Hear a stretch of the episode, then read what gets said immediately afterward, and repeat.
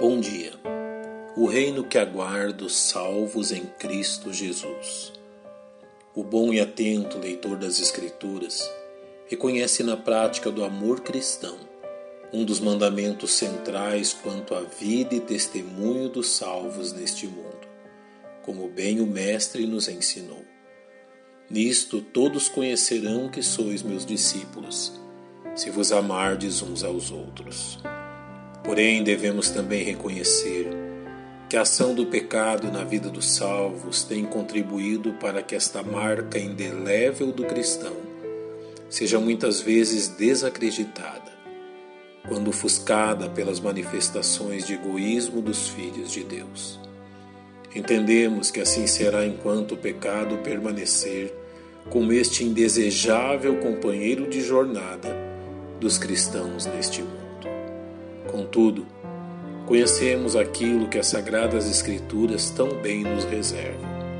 Ou seja, em breve os salvos em Cristo provarão quão maravilhoso é conviverem uns com os outros, sem que o pecado lhes cause os danos que hoje o faz, de forma que a manifestação do amor de Deus encontrará plena manifestação dos salvos sem as limitações impostas pela natureza pecaminosa que ora nos acompanha. É bom que reflitamos a respeito da morada eterna dos salvos e como o amor ali se manifestará.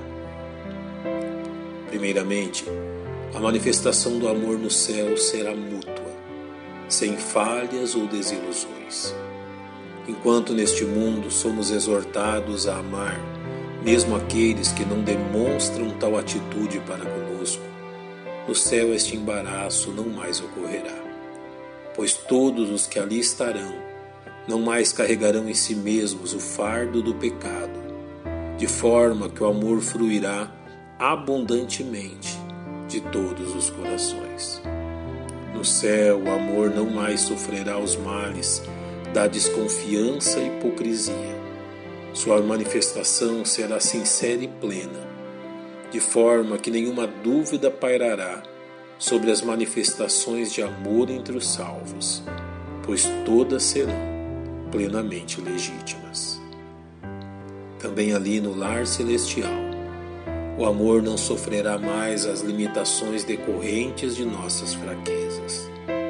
No céu, as malignas consequências do pecado já não mais existirão de forma que as expressões ou palavras mal entendidas deixarão de fazer parte da experiência dos salvos, permitindo que o amor seja perfeito e puramente expresso. Muitos dos problemas que aqui enfrentamos não serão mais vistos no céu quanto à manifestação do amor de Deus entre seus filhos. Todo tipo de inconveniência que impede o cultivo do amor será banido Toda sorte de mal-entendidos e desuniões serão eliminadas. Ali não encontraremos preferências pessoais que tanto mancham a santa comunhão, pois no céu viverão apenas os filhos de Deus, irmãos de uma mesma e única família, sem manifestações de preferência ou desprezo. No céu, os salvos provarão de uma perfeita união que resultará em um relacionamento íntimo e afetuoso, onde o amor será desfrutado em perfeita e ininterrupta prosperidade. Ali os males que afligem os salvos não mais terão o poder de enfraquecê-los, ao ponto de serem incapazes de receber e doar amor. No céu, salvos jamais temerão que algo os possa afastar de tão grande amor pois ali jamais haverá qualquer instabilidade que os faça temer pelo fim de seu reino de amor. Nada ali envelhecerá ou se desgastará, e nem haverá noite que obscureça a manifestação plena do amor de nosso Deus. Como podemos ter certeza de todas essas coisas? Primeiro, a palavra de Deus nos garante que nada daquilo que tanto labuta contra o amor nesta vida entrará no céu, como vemos nos escritos de João. E não entrará nela coisa alguma que contamine e cometa abominação e mentira, mas só os que estão inscritos no livro da vida do Cordeiro. Da mesma forma, no céu provaremos de uma condição singular, resumida assim pelo apóstolo Paulo. E quando todas as coisas lhe estiverem sujeitas, então também o mesmo Filho se sujeitará àquele que todas as coisas lhe sujeitou, para que Deus seja tudo em todos. Tenhamos paciência.